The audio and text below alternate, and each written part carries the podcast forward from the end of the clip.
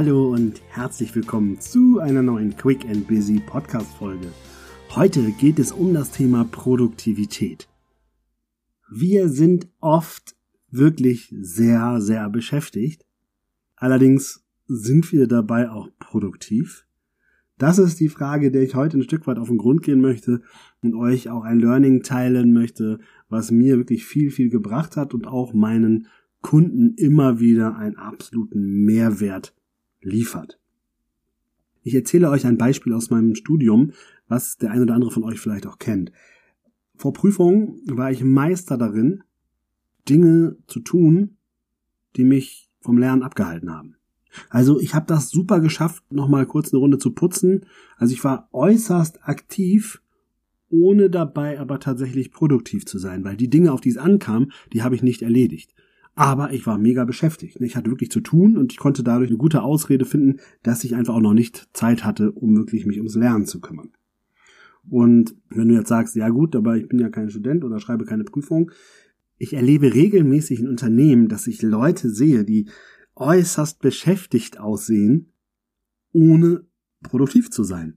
Die tragen den Aktenordner vom einen Raum in den anderen, gehen nochmal schnaubend über den Flur, gehen zu den Kollegen, sagen, boah, ich habe echt, ich habe so viel Arbeit bekommen und verplempern Zeit ohne Ende, indem sie aktiv sind, ohne produktiv zu sein.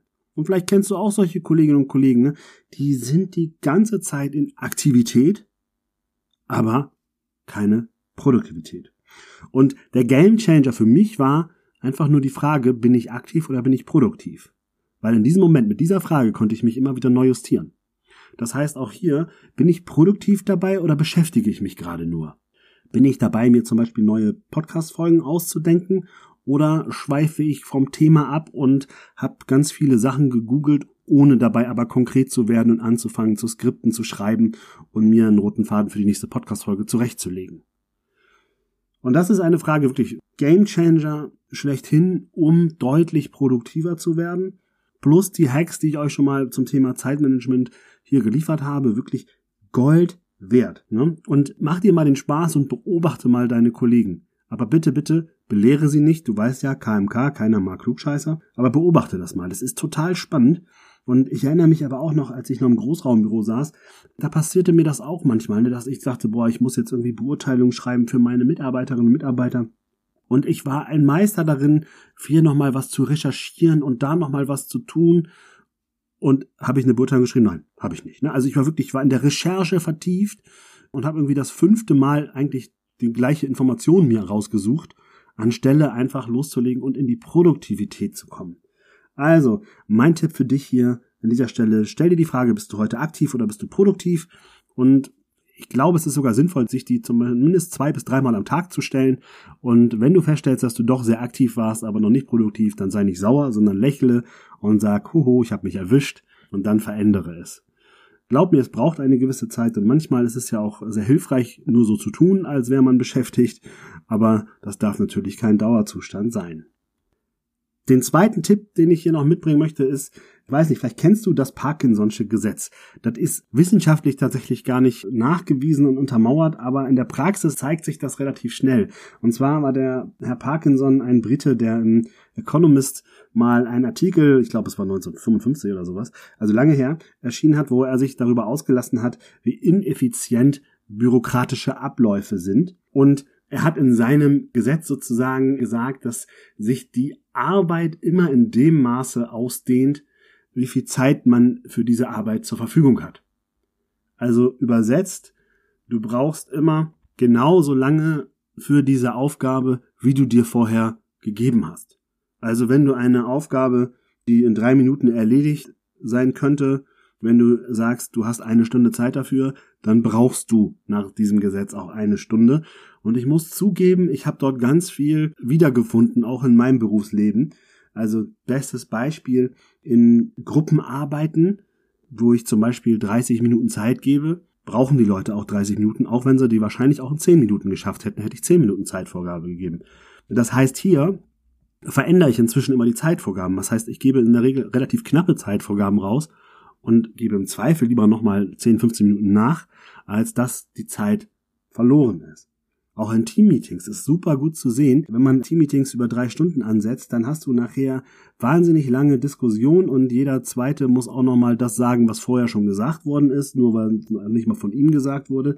Und letztendlich hast du da in einer Ein-Stunden-Diskussion nachher die gleichen Beschluss wie in einer 15-minütigen, weil spannenderweise kommt man immer erst in den letzten Minuten zu den Beschlüssen. So, und jetzt stell dir einfach mal vor, du reduzierst oder du halbierst die Zeit. Ich wette mit dir, du kommst trotzdem zu den gleichen Ergebnissen, bist nur viel schneller. Und dadurch bist du natürlich wieder viel produktiver. Das heißt, dieses Parkinson'sche Gesetz hat einen wahnsinnigen Einfluss auf die Produktivität deiner Arbeit oder auch der Arbeit deines Teams, wenn du ein Team hast. Und anderes Beispiel ist auch wieder in Projekten, da arbeiten alle irgendwie so ganz entspannt und erst wenn die Deadlines anstehen, dann wird's richtig wild bei allen. Das ist auch mal wieder zu sehen. Und auch hier trifft dieses Parkinson'sche Gesetz durchaus zu, denn auch hier stellt man wieder fest, dass die Arbeitsintensität eben erst zum Ende richtig zunimmt. Das heißt, wir sprechen hier davon, dass es sinnvoll ist, knappere Limits zu setzen und vor allem mir geht's darum, setze auch tatsächlich mal bewusste Zeiten. Wenn du für dich nur guckst, für deine Arbeit, gib dir nicht einen halben Tag Zeit für Dinge, die du auch in einer Stunde erledigen kannst. Weil wenn du dir einen halben Tag dafür blockst, dann brauchst du auch den halben Tag. Das heißt, hier probiere zu reduzieren.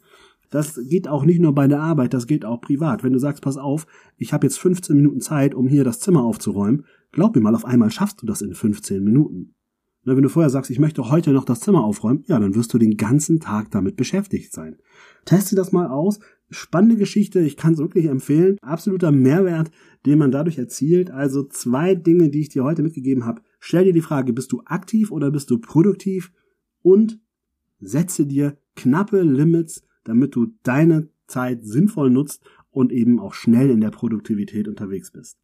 Ich hoffe, da waren für dich gute Tipps dabei und ich freue mich, wenn du nächste Woche wieder einschaltest, wenn es heißt Quick and Busy, der Podcast für deinen beruflichen und persönlichen Erfolg. Bis dahin, alles Liebe, dein René.